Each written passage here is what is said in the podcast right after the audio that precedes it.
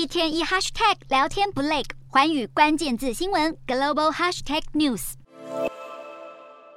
美国科技巨擘苹果公司不止上季财报逆势突围，在中国的赚钱能力更是惊人。英国金融时报分析指出，截至九月的财务年度，苹果在大中华区的营业利益高达三百一十二亿美元，两年来成长百分之一百零四。相较之下，中国企业腾讯和阿里巴巴同期各赚一百五十二亿美元和一百三十五亿美元，苹果的获利比腾讯和阿里巴巴加总还要高。金融时报指出，苹果在中国国家主席习近平打压中国科技业时持续一帆风顺，还在美国制裁华为时捡到便宜，这是苹果执行长库克企业外交的成果。不过，美国科技业持续迎来冷风，传出社群媒体脸书母公司 Meta 执行长祖克伯已经证实，从九号起要开始裁员。Meta 先前已经要员工这个礼拜避免非必要旅行，这一次裁员预估影响上千名员工，将是 Meta 成立十八年以来首度大规模裁员。据传，祖克伯在内部会议上看起来很沮丧，认为自己应该要为失误负责，因为他对成长过度乐观，导致公司人力过剩。截至九月底，Meta 雇佣超过八万七千名员工。而特斯拉执行长马斯克虽然依旧坐稳全球首富宝座，但自从宣布要收购推特后，特斯拉股价就一路下滑，导致马斯克身价掉到大约一千七百七十亿美元，和一年前的三千四百亿美元相比，几乎腰斩。至于迪士尼，也计划削减支出。迪士尼上季营收和获利双双不如预期。虽然旗下串流平台 Disney Plus 的新增订阅用户优于预期，但因为太烧钱，造成串流业务的亏损扩大。迪士尼股价在美股盘后